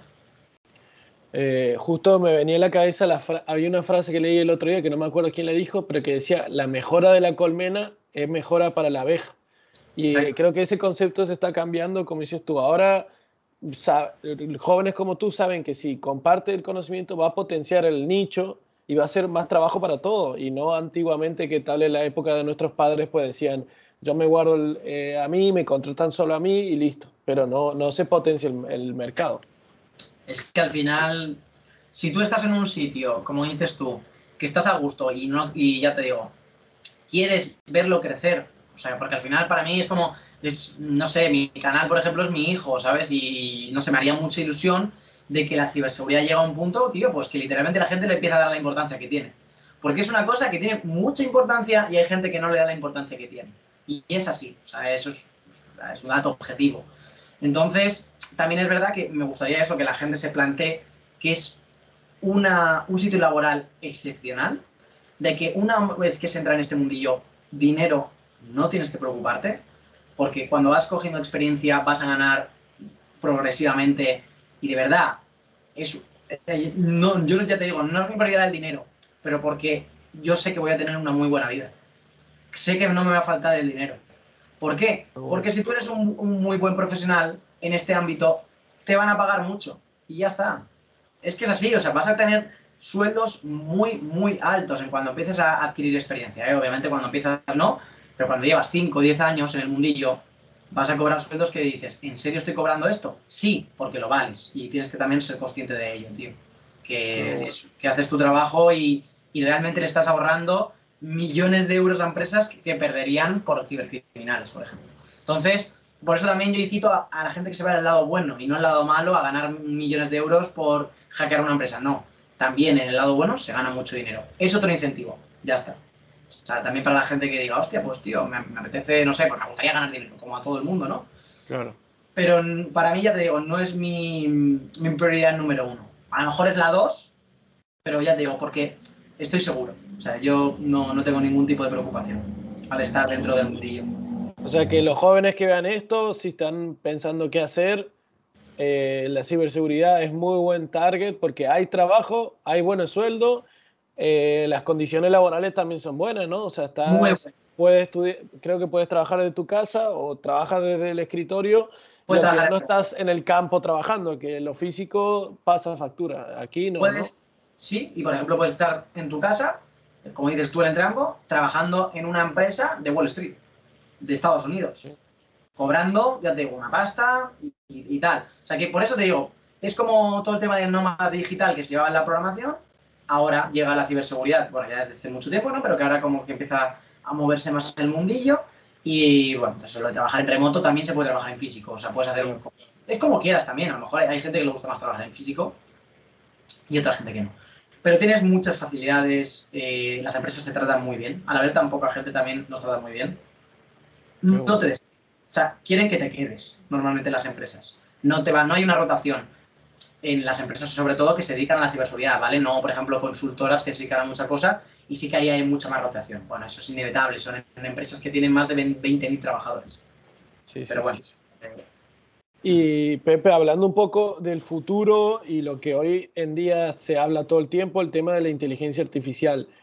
Eh, ¿Cómo influye la inteligencia artificial en la ciberseguridad y si en el futuro va a seguir afectando? A ver, otro, por ejemplo, otra, no sé, otra cosa que si te quieres dedicar y quieres tener y tiene mucho futuro, bueno, pues es la inteligencia artificial, como comentas tú. También es un muy buen camino. No tiene por qué pelearse con la ciberseguridad, de hecho van de la mano, diría yo, porque al final lo que te da la inteligencia artificial es muchas nuevas, muchos nuevos métodos, ¿no?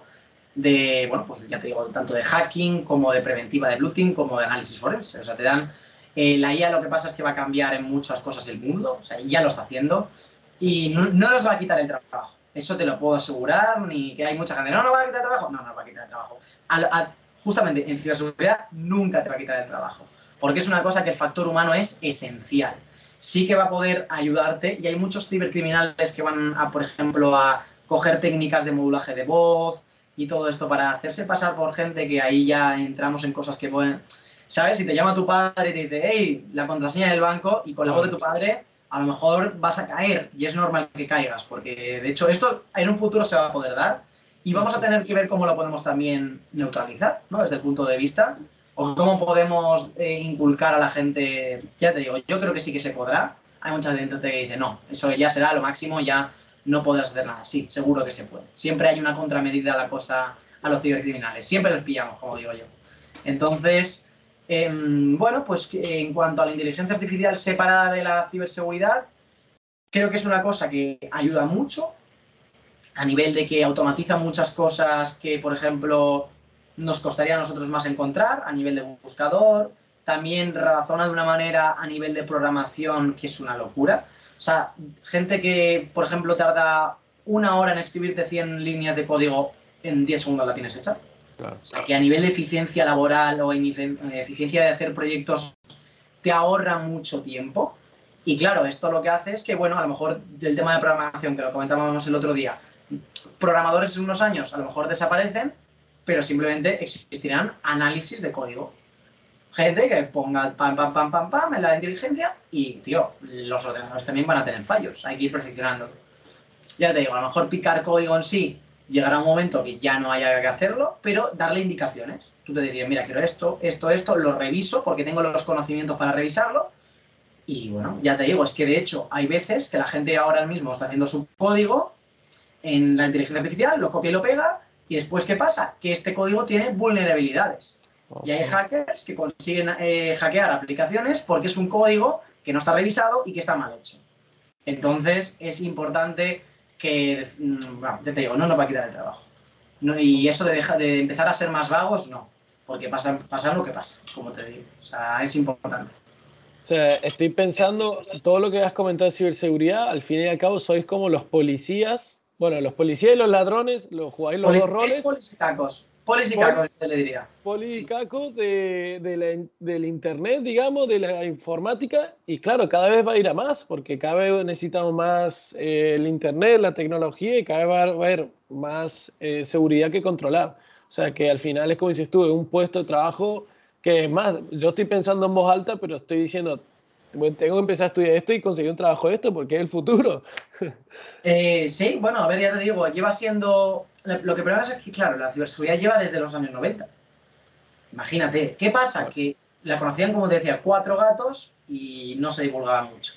Ahora empieza a crecer. Sí que es verdad que ahora es cuando ya empieza la gráfica a ponerse ya en, en mucho y empieza a despuntar. ¿Por qué? Porque, bueno, pues hay gente que es mala en este mundo y también porque ya se ha visto lo que la gente mala es capaz de hacer. Entonces, el impacto que tiene en la sociedad es muy grande, o el impacto a nivel económico en empresas es muy grande, ¿vale? Entonces, claro, ahí empieza a también tener un valor. Y cuando una profesión tiene un valor que literalmente, eh, tanto económico como a nivel profesional, crece. Y esto se hace, pues bueno, más, más mainstream para bien, en mi opinión, ¿eh? Y claro, pues ya está. Básicamente yo creo que es el futuro eh, toda tecnología que se cree va a tener que securizarse, 100%. Es algo que siempre se ha hecho y, no se ha hecho bien, entonces hay que empezar a hacerlo bien. Y ya te digo, IA va a ser el futuro también. Una cosa que no hemos comentado mucho, pero bueno, ya también, también te digo que yo también me he manejado mucho en la tecnología blockchain. Eso, eso es que esa era mi última pregunta. Eh, preguntarte ah, la pues blockchain. La tratamos si quieres y ya acabamos con esto. También la tecnología blockchain va a mano con la ciberseguridad porque estamos hablando de criptografía. al final, la tecnología. Porque siempre la gente hace tecnología blockchain, especulación, Bitcoin. No, la tecnología blockchain no es especulación ni Bitcoin, para nada. Entonces, pero bueno, ahora de hecho lo, hablamos. Y básicamente eso, o sea, la ciberseguridad es el futuro y el presente. O sea, ya es, ya es lo que necesitamos, lo necesitamos ya. Y también lo necesitaremos en el futuro, ¿sabes? Como en el pasado creo que lo necesitábamos y no se hizo un buen uso.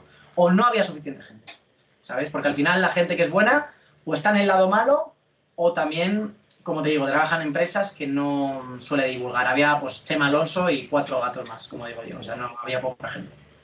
Eh, justo eso, la, blockchain era aquí, lo que tenía apuntado, que sí o sí te quería preguntar, por eso, porque has hablado un poco de la centralización de los datos, como que hemos hablado de las elecciones, hemos hablado un poco de los nodos que has mencionado. A mí, por ejemplo, me fascina la tecnología blockchain y algo que me llama mucha atención. Y hasta que he hablado con varios profesores, del tema de nos sorprende de que todavía que se esté aplicando, pero que no sea ya la número uno que todo el mundo use, porque es una tecnología muy buena. que no interesa. Eso te decir, primero te voy a preguntar qué es la blockchain y después entramos en este debate de, de intereses. Perfecto, perfecto. Nada, pues básicamente la tecnología blockchain es una tecnología que en principio lo que hace es eh, quitar intermediarios, eso sería como así un resumen, lo que hace es una cadena que valida con sistemas criptográficos, pues por ejemplo, eh, pues, transacciones o números de... Es, es, es un número de cuentas, es como un libro de cuentas, que literalmente tú le vas metiendo datos y este te lo muestra y te lo va anotando, ¿vale? Eso sería como la definición en sí, que después lo que hace es evitar intermediarios y evitar la manipulación, que es algo que, bueno, pues vivimos en un mundo que la manipulación estaría a boca de todos y se utiliza un montón, por lo que, bueno, pues la tecnología blockchain es de donde nace. Es una tecnología que nace yo creo que desde una, de, perdón, desde una filosofía un poco anarquista. Sí, sí, la, descentralización total, ¿no? Exactamente, de priorizar el individuo y de que cada persona tenga propia elección de sus decisiones, porque, por ejemplo, podríamos votar ya eh, hoy que es el día de las elecciones, ya se podría utilizar un método de tecnología blockchain y ahí sí que nos aseguraríamos, como hemos comentado antes, que todas las votaciones que se están haciendo no se pueden manipular. ¿Por qué? Porque esto es así. O sea, ya está, es un sistema que no se puede cambiar, no se puede modificar y está programado de una forma que es inmodificable e inmutable. Por lo que, bueno, pues, ¿por qué no se aplican? Si se puede aplicar ya. Ya se tiene mucho conocimiento. Llevamos desde 2011 o 2009, creo que salió lo primera, la primera cosa de Bitcoin y tal. Ya hay gente que sabe mucho. ¿El gobierno podría intentar centrarse en eso? No interesa, no interesa, es que ya está, entonces no se aplica. Y bueno, ¿qué pasa? Que esto también nace con la criptomoneda Bitcoin, ¿no? Con el tema de transacciones. Al principio decían que eran anónimas, pero nunca ha sido anónimo. Bitcoin nunca ha sido anónimo. Como te digo, sí que hay criptomonedas anónimas como Monero, Zcash, pero claro, ¿qué pasa? ¿Por qué decía que la gente de Bitcoin era anónima? Por el desconocimiento. Simplemente por eso, porque no sabían leer la blockchain. Ahora ya se sabe leer y Bitcoin, además, lo bueno que tiene es que es totalmente transparente. De un punto a punto, tú ves quién envía a quién. ¿Qué pasa? Claro, como estamos eh, en un sistema que no queremos la manipulación, dices, hostia, pero realmente mm, no se sabe quién es quién. ¿Es una billetera a una billetera? Claro, es que realmente el KIC que se llama, esto nace después porque los gobiernos dicen, no, no, no, no, tú no puedes hacer esto y esto. Aquí necesitamos un control de quién está haciendo esto.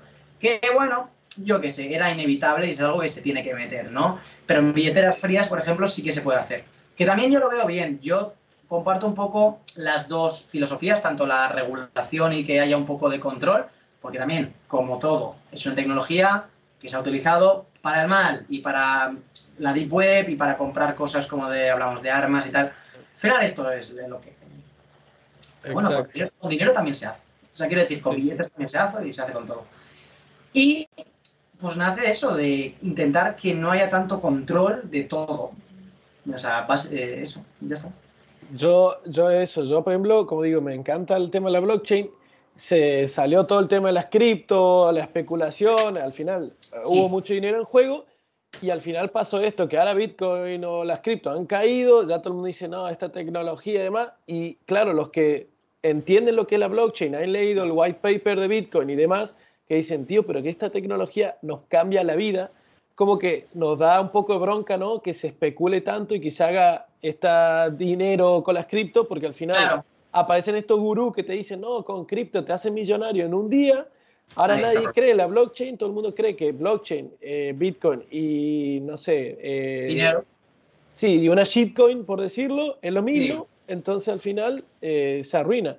Pero que la blockchain hay que implementarla porque es que nos va a ayudar la vida a todos, ¿no? Totalmente. Hay que separar criptomonedas y blockchain. Sí que es verdad que utilizan la tecnología, pero hay que separarlo, porque no tiene nada que ver. O sea, pues, ya te digo, la blockchain se podría aplicar a una cadena de suministros, por ejemplo, de eh, medicamentos farmacéuticos, por ejemplo. Se, se utiliza ya para tokenizar inmuebles. Se utiliza. seguros. no sé, es que hay, hay miles de utilidades. Para todo el tema de elecciones y votar es clave. No se utiliza, pues ya te digo, porque no interesa. ¿Y qué pasa? Que el mensaje mainstream que se ha quedado la sociedad es que la tecnología blockchain son las criptos y son cosas sin fundamento que lo que te van a hacer es millonario. ¿Por qué? Porque ha pasado. Porque ha pasado. Ese es el problema. Que era un mensaje que se ha dado y hay gente que ha ganado muchísimo dinero con este tema. Y ya está. Pero bueno, yo creo que ha habido como una mini burbuja, ha explotado todo y ahora es como ya que va a entrar la regulación MICA el año que viene, 2024, y ya como que todo se va a sentar más. Pero es que los gobiernos son conscientes de que la tecnología blockchain tiene mucho potencial. De hecho, quieren sacar sus, monedas, sus monedas para tener un control de esto. De ahí nacen las CBDCs. ¿Sabes? Entonces es como que, bueno, pues eh, la critican mucho, dicen que Bitcoin es el demonio y que no sé qué, que es una estafa, Después sacan su propio Bitcoin, como digo yo. Sí, sí, sí. Con su y los bancos compran Bitcoin también. Los bancos están como súper en contra, pero bien que están comprando Bitcoin también. Exacto, exacto. Y claro, como no pueden imprimir billetes, y encima ya si no pasamos al tema económico de cómo funciona Bitcoin, como no se puede imprimir y no se puede, eh, bueno, que no hay una inflación y tal, pues claro, como no pueden manipular el mercado, ahí está, ahí entra el problema. Y el año que viene viene el halving, o sea que... Ya veremos, ya veremos el halving. Sí, sí, sí. Ya veremos, qué tal. Yo, la verdad que ya te digo, yo sí que al principio es eso. Yo, lo que pasa es que entré al mundo blockchain por eh, tecnología, no por especulación. Que la mayoría de gente a lo mejor entra por especulación y acaba en tecnología, que es lo normal, porque ya te digo, el mensaje que se da es totalmente especulativo y de que vas a hacerte millonario. Uy, esto sobre todo cuando entré yo en 2018 se daba, pero porque pasaba. Quiero decir, esto pasaba, se daba. En 2018 había gente que eh, ha vendido 1.000 o 2.000 euros y ahora mismo tendrá 300 o 400.000 euros por esto. Y eso es así, se dio, bueno, pues es lo que hay. Eh, también se dio las .com cuando la gente empezó a especular en las páginas web. te, iba, a decir eso, yo creo que las cripto fueron, son, ha pasado lo mismo que el .com, es como que fue una burbuja, explotó, pero yo creo que la tecnología es lo que va a valer la pena, el dinero, los .com, eso el que se metió y se metió tarde, pues ya ha perdido dinero, digamos. Pero yo creo que el futuro de blockchain va a, la fuerza va a entrar sí o sí. Porque sí, no, no, no, pero está claro, o sea, ya, ya está demostrado y, los, y a la gente le interesa, a la gente también que nos manipula le interesa que la, tecnología entre. Ya intentarán meterla de una forma que, bueno, pues tal, pero no sé, yo ya te digo, yo, yo espero de que no, de que entre un poco limpia la tecnología y se aplique para lo que nació para intentar que no, bueno, pues eso, para hacer las cosas más fáciles también a la humanidad y que haya menos manipulación. Yo creo que para también el tema de blockchain, hay un libro que se llama Blockchain que creo que es muy bueno y que yo por lo menos personalmente lo recomiendo porque en ese libro entiendes todo y después si lees el white paper de Bitcoin yo creo que con eso te das una, una información básica, básica de blockchain pero que creo que es muy útil leerlo, ¿no? Para lo que se viene. Totalmente de acuerdo, totalmente de acuerdo. Y al final también es una tecnología donde hay muchísimo trabajo para los desarrolladores de esto, muy bien pagada y con muchísimo futuro. Entonces, otro, otro nicho también, que hay un montón de salida laboral, que entra, dentro del mundo de la tecnología. Es que ya te digo, es inevitable de que las profesiones que hay en día de hoy se vayan cambiando. Las profesiones de día de hoy, y también ya te digo, las clásicas como van a ser profesores, médicos y tal, puede ser que en un futuro sean sustituidas por máquinas, no me extrañaría.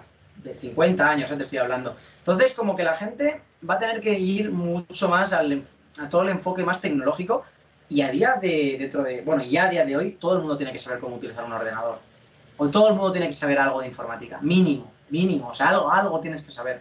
Porque si no, mm, vas a llegar a un momento de que te va se te va a sobrepasar todo el tema de esto, porque al final la tecnología es el futuro. Y hay mucha gente que le interesa la tecnología. Entonces. Dicho, dicho esto, el sistema educativo tiene que cambiar, ¿no? O sea, no, solamente la, forma de enseñanza, sino es que nos tienen que enseñar a programar. Bueno, ya ni hablemos en, inteligencia emocional, nutrición, educación financiera, ¿no? Pero programación tendría que ser una asignatura ya en los colegios, ¿no? Esencial y desde hace ya años, o sea, pero que en primero de la ESO ya estés dando, por ejemplo, programación en bloques, que es mucho más fácil, que tú arrastras un, un bloque y eso te hace una función que ya está predefinida. Pero, por ejemplo, ya te digo, lo mínimo, lo mínimo se tiene que, por ejemplo, hacer, ¿sabes? O sea, ya te digo, no sé, en, mi opinión, ¿eh? Un mínimo. Entonces, no sé, yo creo que irá cambiando, la gente también se va dando cuenta, ¿eh? O sea, los chavales jóvenes como nosotros ya se van dando cuenta que la tecnología en general, y ya te digo, quitando la ciberseguridad y todo, la tecnología es esencial en el mundo que vivimos y vivimos en un mundo cada vez más tecnológico. Entonces, ya sea ciberseguridad, ya sea IA, ya sea blockchain, eh, ya sea programación, es algo que todo el mundo, aunque ya te digo, también lo puedes enfocar a nivel de medicina, a nivel de derecho y todo esto, ¿eh? por las profesiones clásicas se pueden adaptar a los nuevos tiempos tecnológicos, que creo que es importante. y, ya, y de aquí, bueno, fomento que todo el mundo le dé caña a la tecnología, ya está. también, En mi, también, En mi, campo, entonces yo lo intento también, que todo el mundo se interese por el mundillo. Qué bueno. Yo, eh, bueno, tema de laboral y puestos laborales, hay un libro que se llama eh, de Oppenheimer, cómo va a cambiar la automatización, que habla todos estos puestos y enseña que, por ejemplo, IBM está invirtiendo en hacer máquinas que sean las que operen y que el médico las controle desde otra habitación.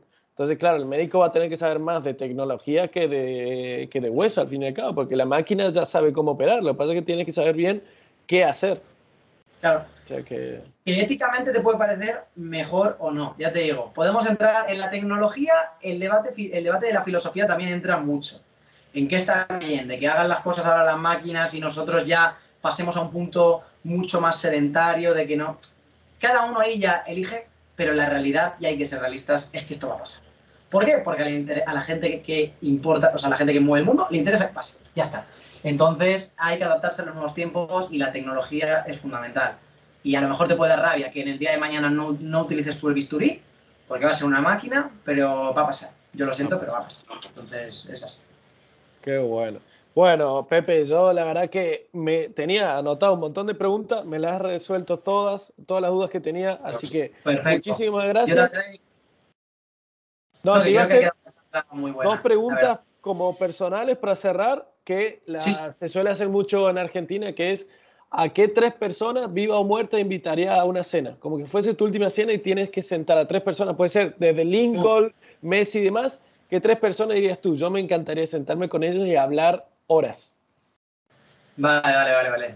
Bueno, pues a ver, ya desde mi mundo, ¿no? Eh, desde un poquito del mundo de la ciberseguridad, uno 100% sería, como te he dicho, Kevin Mitnick, un representante a nosotros, burló al FBI, se rió de todo Estados Unidos, o sea, una eminencia que de hecho ahora está muerto, o sea que es, ya te digo, una, ha sido una pena para todos y me gustaría poder tener algún día fantástico una, una conversación con él.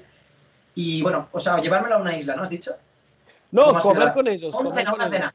Una cena con tres personas, viva o muerta, que tú digas, sí o sí tengo que hablar con esta persona. Que hace poco, ya te digo, ha sido una pena, pero nos ha dejado ya.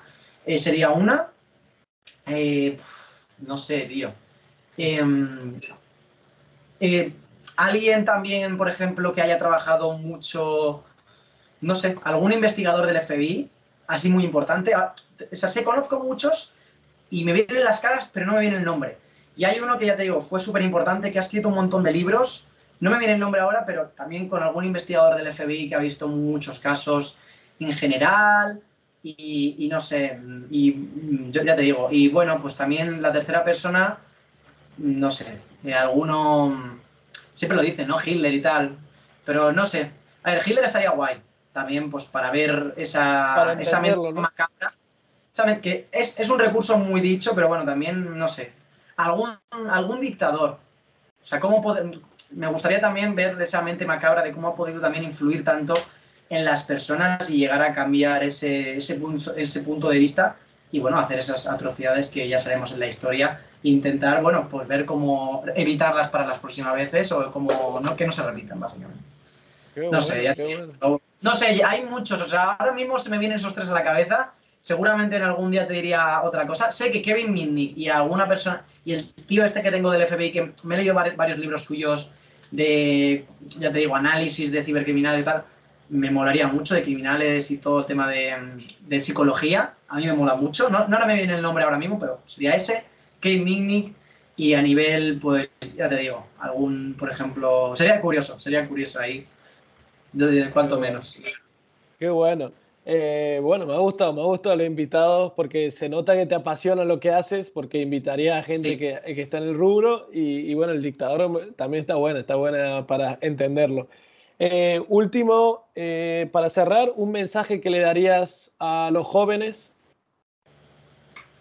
Pues un mensaje en general, ¿no? Un mensaje, bueno, un mensaje que yo le digo a la gente más joven, que ya digo, yo tengo 23 años, me queda mucho para aprender. En el mundillo de la ciberseguridad, que tengan claro que yo no soy un experto. Para llegar a ser un experto en una materia, creo que necesitas tener conocimientos y experiencia. La experiencia que hace el maestro, nos queda mucho por delante. Hay que intentar tener constancia en lo que te gusta. Ya te digo, sí que hemos hablado de tecnología y tal. Mira, pues si no te gusta tecnología no pasa nada. Dedícate a lo que te gusta. Creo que es súper importante dedicarse a uno lo que le gusta. En serio, ¿eh? O sea, si a mí no me gustara este mundillo de, la tecnología y tal, pues no lo haría. Es que, porque yo además soy una persona que me muevo mucho por motivación, ¿eh? Yo si no estoy motivado, de verdad, mi, no sé, o sea, todo lo laboral o no sé, baja, mi rendimiento, perdona, mi rendimiento, que era la, palabra que estaba buscando, baja drásticamente. Entonces yo creo que puede también extrapolarse a otras personas, hacer lo que os gusta de verdad. Sí que hay que tener en cuenta que, bueno, pues la tecnología tiene muchas salidas. Desde la ciberseguridad estamos con los brazos abiertos para ayudarse en cuanto a cualquier cosa. Como digo, ninguno que conozcáis que, mm, como nosotros así jóvenes, es experto. No somos hackers, ni mucho menos. O sea, eso ya te digo, lo dejo para, por ejemplo, el CEO de mi empresa que lleva 25 o 30 años en el mundo de la ciberseguridad. Yo ahí sí que lo considero una eminencia. Kevin Mitnick, por ejemplo, también lo considero que lo ha comentado una eminencia. Nosotros somos simples personas que nos apasiona el mundo de la ciberseguridad y estamos intentando divulgar lo máximo posible para que la gente le vaya gustando o vaya picando ese gusanito y empiece a formarse en esta profesión tan, tan maravillosa, tío, y que también te encuentras casos pues, muy divertidos y que además el trabajo en equipo es fundamental, porque uno solo no es como las películas lo consigue todo, sino un equipo, que al final que los humanos tenemos que, no sé, juntarnos entre nosotros, tío, y no ser ni envidiosos, ni estar solitarios, ya te digo, hay que intentar eh, apoyarnos unos entre otros y hacer, pues bueno, un bien para el mundo. Yo, yo lo veo así. Qué bueno. La verdad, Pepe, ha sido eh, por ahora el episodio más largo que he hecho, pero sinceramente lo he disfrutado cada segundo. O sea, he aprendido como niño chico, lo he disfrutado y hemos hablado temas súper interesantes. Así que agradecerte enormemente por el tiempo, por, todo lo que nos has enseñado y espero que los jóvenes, bueno, los jóvenes, o las no solo los jóvenes, todas las personas que vayan a tu canal aprendan, se metan en el mundo, porque al final nos hace falta a todos más eh, hackers y ciberseguridad. Así que muchas gracias, Pepe. Sí, un inciso que acabas de decir, ya te digo, las personas mayores que no se piensan que esto es algo de chavales, que no, que cualquier persona se puede reinvertir. Yo conozco a gente que tiene 50 años y está empezando. Nunca es tarde para empezar en el mundillo de la tecnología, que esto quiero que quede claro porque es muy importante. Así que ya os digo, si estáis a lo mejor un poquito desmotivados y queréis reinvertaros, no hay ningún tipo de problema. Constancia y esfuerzo y ya está. Excelente, Pepe. Muchísimas gracias. un placer, de verdad. Me ha encantado. Yo estoy súper a gusto. Y ya, ya, te digo, espero que también te, ya te vaya bien a ti y ya vamos hablando para cualquier cosa. Yo estaré encantado de hacer cualquier tipo de colaboración y entrevista y, y contaros lo que queráis. Encantado, Pepe. Bueno, muchas gracias.